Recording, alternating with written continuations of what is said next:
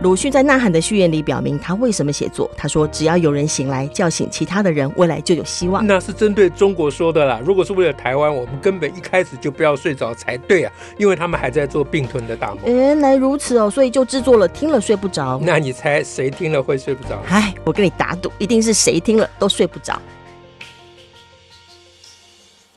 大家好，我是乔兰，我是史英。啊，今天我们要讲什么呢？哇，今天呢，我们可是有听众朋友来信呢，点播喽！哦，终于有人点播了，好高兴，大汉，好高兴，对，如大汉之望云霓呀，开心不得了。说啊有听众朋友说他想要听我们评论个什么事，哎，好高兴哦！所以各位赶快来点哦，真的，我们受到很大的鼓舞啊。嗯，我们的 Podcast 那边都会有一个连接哈，都是邀请我们的听众朋友可以填写回馈哈，各种意见啊，有时候可能是也不见得是点播啦，可能是觉得哎，什么石老师怎么样这样子。批评一个人呢，或是如何？或这个观点，我觉得有个地方还是有疑问呐、啊，等等，也都欢迎大家可以利用那个连接，可以回馈给呃听了睡不着，嗯。啊，然后我会想办法在呃或者是在网络上，或者是在 Podcast 里面再跟大家做说明，嗯，这样才有趣了哈。我们这样，我们就是我们比鲁迅稍微强一点的地方，对，鲁迅好可怜啊。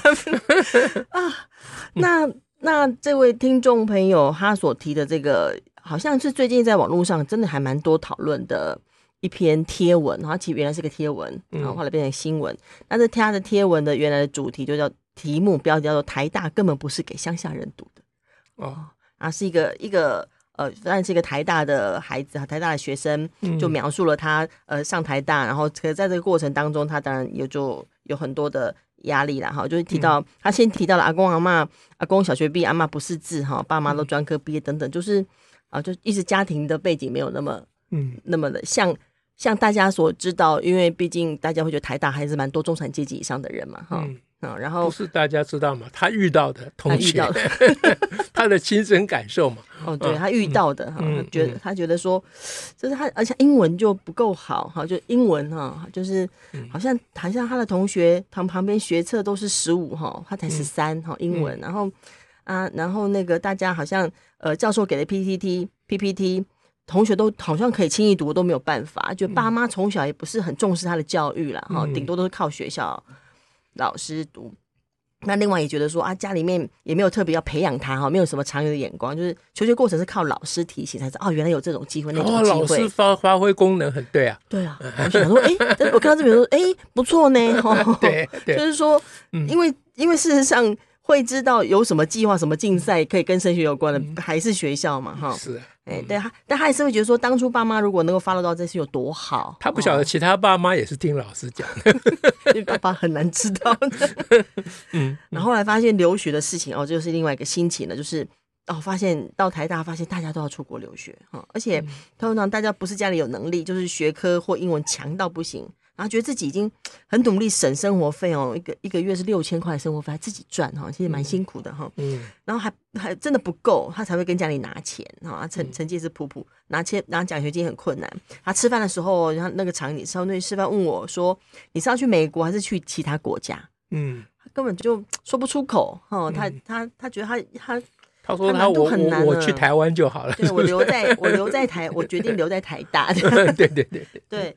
嗯。那。那心里就觉得说，哎呀，我这是就是觉得台大背景多的是台湾前百分之三十收入家庭哈，有那么多政商名流教授的小孩，都每次都觉得每次跟他们交流，觉得自己好废哦，成绩再怎么读都这样了，然后心情就不是很好了，心态有点爆炸，然后就在贴文当中问有没有跟我同样经历的同学哈，那这边好像引起也蛮多人在下头贴文啊，所以他后来又后来这个贴文的同学又还有一些回应，包括就是也看也看了叶秉成。呃，教授的回应哈，等等，嗯、然后就特别跟大家说，哦，这是我最后一篇贴文了，啊、哦，我只是抒发心情呐、啊，嗯，然后如同叶教授说的啦，我虽然也不是、嗯、呃那那个多到了这个地方，嗯、那我我我当然容易胡思乱想啊，等等，但谢谢大家的鼓励批评，那我不会再更新了，啊，就表示说已经受到安慰了，讨 拍已经讨到了，对他就是呃，对，有那么多人回应嘛，哈，啊，对对对，不过不过就是我我的第一个。反应就是说，呃，我们很感谢这个同学，他讲了一个很重要的事情，嗯，就是大家以为啊联考，嗯，现在当然不是联考了哈，不过以前也是一样的情况了啊，就是哦，对了，就是大家可能认为这是现在的情况，台大现在都是好，都是富有家庭，有一定的哎，高收入啦，哎，对对。但是我要跟大家讲，背景好，我那时候也是这样，对我那时候也是这样，哎，对对对。所以台大自始至终都是呃反映了社经地位的阶级的不平等，对啊，所以所以不要以为说啊有有什么好的。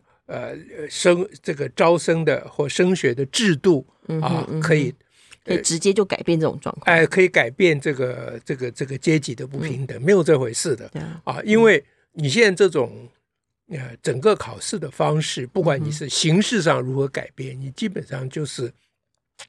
那个有有有的孩子在家里要负责呃端菜啊，就家里开开小小店的，对对不对？那那家庭啊，对啊。那有的孩子在家里一直读书，一直读书，不读被打死。那那这怎么比啊？对不对？那因为考试或升学就是考升，就看你读不读书嘛，嗯，对不对？他不是看你真正的本领嘛，嗯嗯。所以这个事情我是很感谢这位同学让大家了解说，哎。那然后，然后后面有人的留言，我觉得不是很对了。嗯哼，嗯哼啊，还有他本人，这个同学本人，他说让他知道说还有很多人跟他情况一样。嗯啊，嗯这个说法当然我也不能说他错了，因为很多人是看是多少人。嗯，嗯啊，那他也许觉得只有他一个人，那他发觉有三个人，那就蛮多人了。可是我们知道说台大整个。啊、呃、的学生的家庭背景的构成，啊，决绝，我现在已经完全，我现在不记得那个精准的数字，但是事实上是是差别非常非常的大的，嗯哼，就是中下社社经地位的学生大概只占百分之二十不到。嗯，哎，所以，所以这个是自古以来就是这样。我们是首先这件事情，大家要关心的就是这个事情。那那如果我们希望阶级呃教育可以促进阶级流动的话，那目前的考试教学的方式、学习教育的制度是达不到的，就不要妄想这件事情。好，这是第一个。嗯，第二个呢，就是你你觉得他既然是乡下人，干嘛跑去台大？台大根本不是给乡下人读的，对吧？台大不是给乡下人读，你干嘛跑去？那乡下人去哪里呀？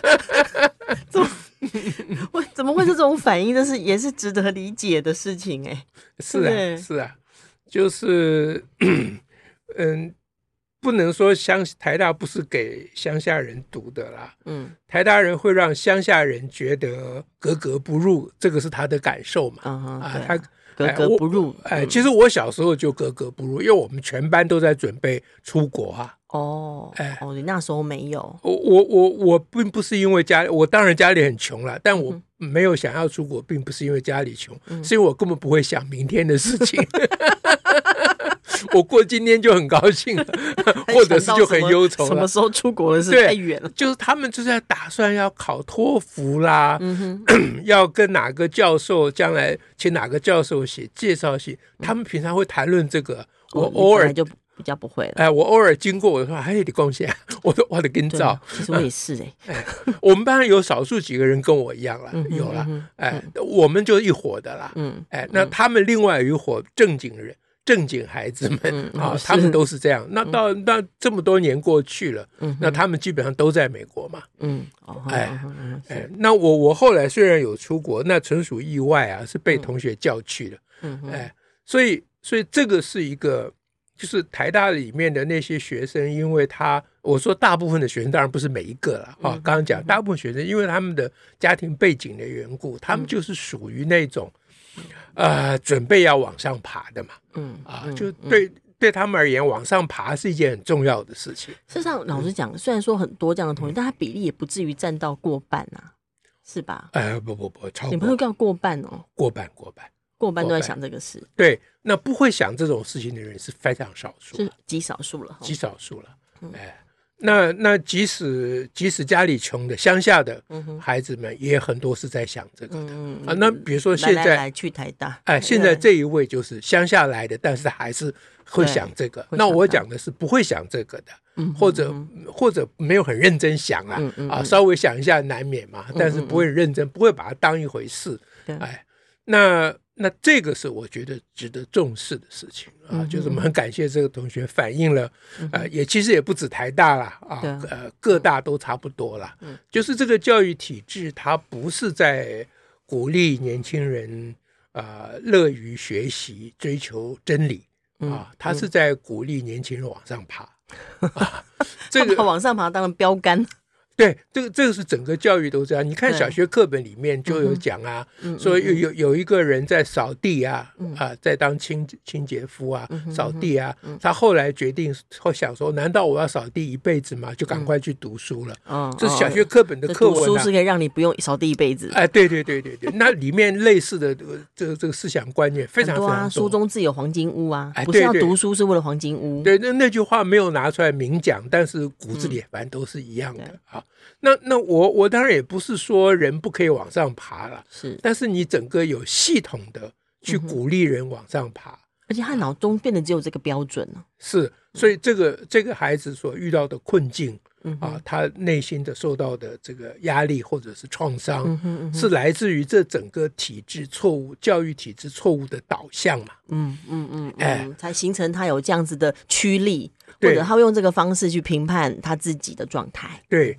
所以一般人就会骂他说：“啊，你都考上台大了，你还在人生胜利组，对，你还在那边哀什么啊？你在哀什么？这个就没有了解到啊他的处境啊。所以，所以呃，叶秉成后来有讲说，因为大家可能不太了解台大孩子的处境，嗯啊，那他这句话讲的是对的，但他没有讲什么处境。” 我们刚才讲的是，我刚才讲的是真正的处境，那个处境就是这整个歪曲扭曲的功利主义的教育体制所造成的一个处境。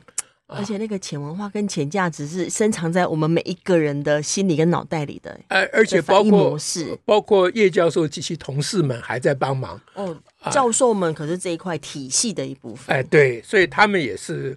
呃，也也也是帮了不少忙的啦，嗯嗯啊，所以所以我我我们说要了解这个同学啊，他的处境，他的呃痛苦，我们能够对他呃同理或同情，这都是理所当然。但是你同理同情的对象要对了，嗯。啊。所以像叶秉成当时他他呃回应这件事情，算回应了哈，因为毕竟是给大家讨论很多的、嗯、的的题目。他特别提到刚刚老师所提到的那个，就是你不要老是不要轻易跟大学台台大生说你已经上台大还在痛苦什么。但他描述一段哈，就是这一群他演他所知道的台大的学生或或者学生是如何从。从国小、国中一路的受到这种成绩的挤压，嗯、一路大家很努力、很拼命的累积着拼上台大的，所以在这状况下，他难免还是维持这种状态。所以请大家不要没有叶秉生的重点，除了你说的，因为他还有讲一个重点，嗯，他说呃，这些孩子们很难对自己感觉满意，嗯哼啊，因为他从小拼上来，他期望很高，期望有很大的回馈。嗯得到很大的肯定，连一分都不允许自己随便出错。哎，对对对，所以他的重点变成说，他虽然说他没有批评这个这个同学，他在同理他，他其实是在批评他说，太太不能够，太不能够允许自己犯错，犯错了，哎，或者是允许自己不足，他不能欣赏自己的啦，嗯嗯啊，然后他的结论，重点的结论就是，拜托大家以后不要对台大学生再说。你考上台大还有什么好抱怨的？嗯哼，啊，那这整个叶秉成整个的逻辑就是，这个孩子之所以啊那么的呃不能对自己满意，不能欣赏，只不能肯定自己，之所以这个困境，都是因为你们大家一直骂他的缘故。因为大家都说，都说你考上台大，你还啰嗦什么？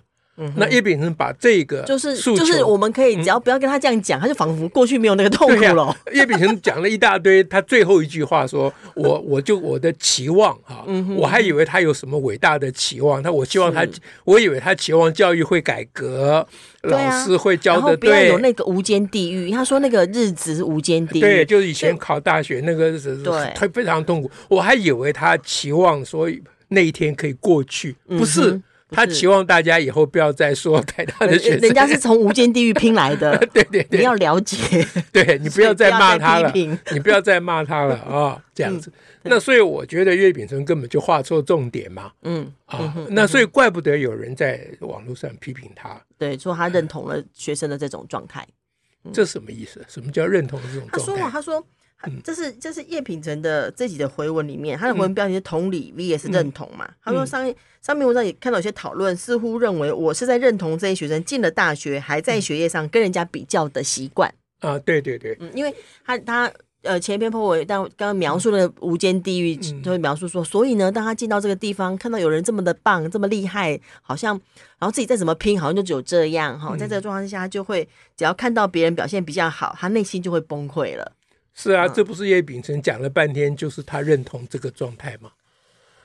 难道不是吗？他觉得他只是在同理比较认同，他觉得在会这样批评的人是分不清楚同理跟认同。哦、我我只是我只我不是我不我不见得有认同这件事情，可是我要知道说小孩他的反应是这样，所以我我没有认同，而只是同理。我这个如果只是一昧的说，呃，别上台大了还在无病呻吟。在他脆弱的地方可以帮助他吗？他需要是可以同理他的人，嗯，就是了解他为什么变成这样嘛，嗯哼，对不对？好，那听起来蛮对了哈，就是说，呃，我们都没有办法区分同理跟认同，对。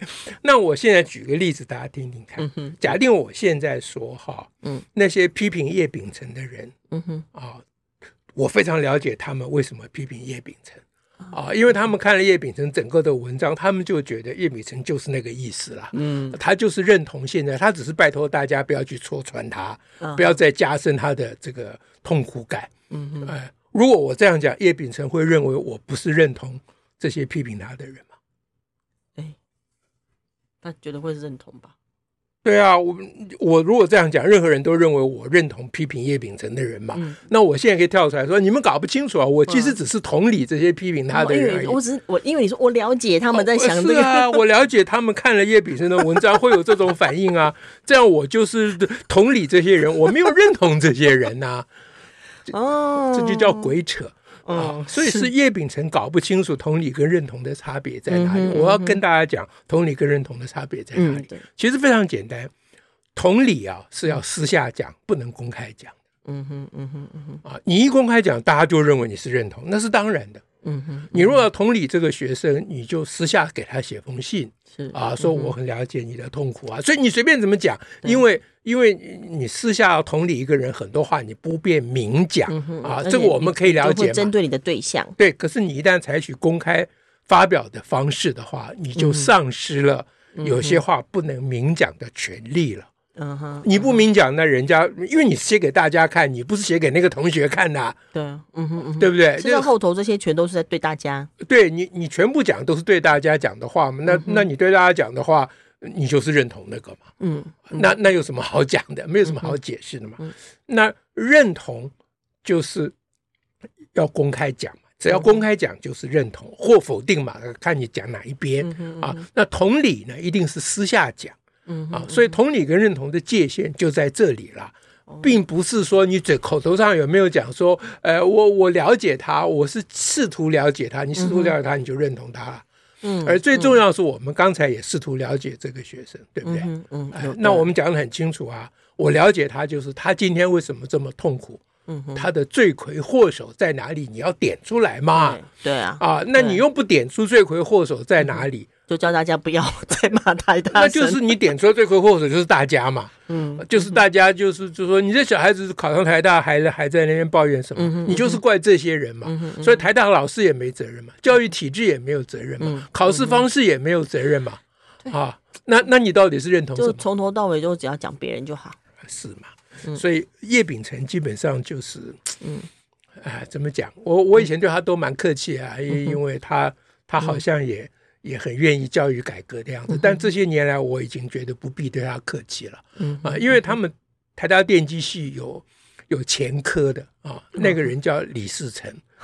那个把族族谱的那个账都全部算出来，都集结，每个人要承担这么多。没有没有没有没有，对，我我只有一一个前科，我没有说台大所有电机系所有人都不对劲。哦，李世成，李世成当初搞特异功能，哈，被这个中国来的阿妈啊大婶骗，就是这实在是太好笑了，这就是贻笑全世界，那也就罢了。嗯啊，他后来当完当了台大校长，这是全台大之耻啊！之后，嗯还最新的消息啊，我最近才看到，哦，是他已经堕落到去卖水晶球了，你可以想象吗？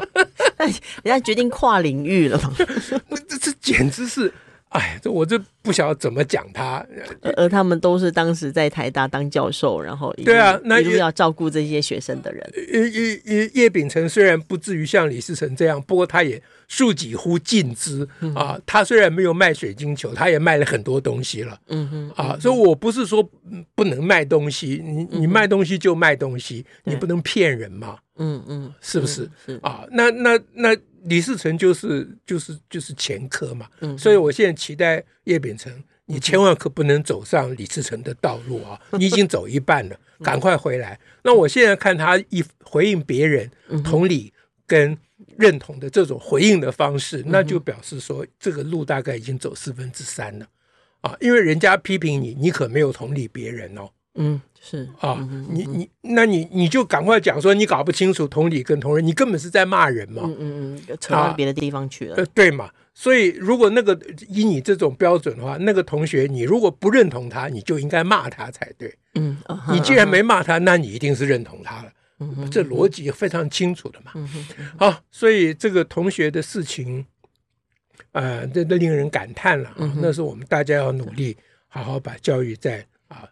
再来努力的教育改革的事情没有那么容易了啊！对啊，我们好像二三十年来，我觉得这些核心都是还是这个核心。呃，对啊，因为有太多的就是这个关键，因为有太多的叶秉成跟叶秉不成门都在那里，嗯，而且他们可以用各种像是创新的方式，但维护最传统的价值。是，所以这这事情非常困难。这困难不表示不做，不要做嘛，啊！但但是我们要认清，呃，罪魁祸首了，是啊，就是就是不能够。呃，就乱点鸳鸯谱、嗯、啊！那事实上谈教育改革，大家其实往往都是把焦点矛头放错对象了，啊，也就是乱讲了。有的说是因为啊、呃，这个什么。呃，考试变成有钱的考试，呃，还还有什么？还有一种啊，就是因为多元入学就变多钱入学啦。对对，我刚刚就把它然后哦，现在都改成非黑即白的选择题。哎，对对对，那就是各各种奇谈怪论啊啊！那那现在台大这个同学，我还是要再肯定他一次。嗯啊，他他这个很勇敢的啊，把他的心声说出来。是啊，那我唯一觉得遗憾就是他很容易就被安慰了。啊，那我猜想这个他我也了解他啊，我没有认同他，是 我也了解他，呃，就是我想他也没有那么容易被安慰，只不过他受到很大压力了。是啊，他赶快说我被安慰，他没想到这一篇有这么多种声音出来。退让说我不再讲这个话，嗯，他希望可以停止所有的哎各种的话，你不要再找我麻烦了。嗯、所以我们现在没有找他麻烦，我们找叶秉成麻烦，这样比较容易。这下子不知道多少人睡不着。好，今天就先说到这儿，感谢大家，嗯、拜拜，下次再会。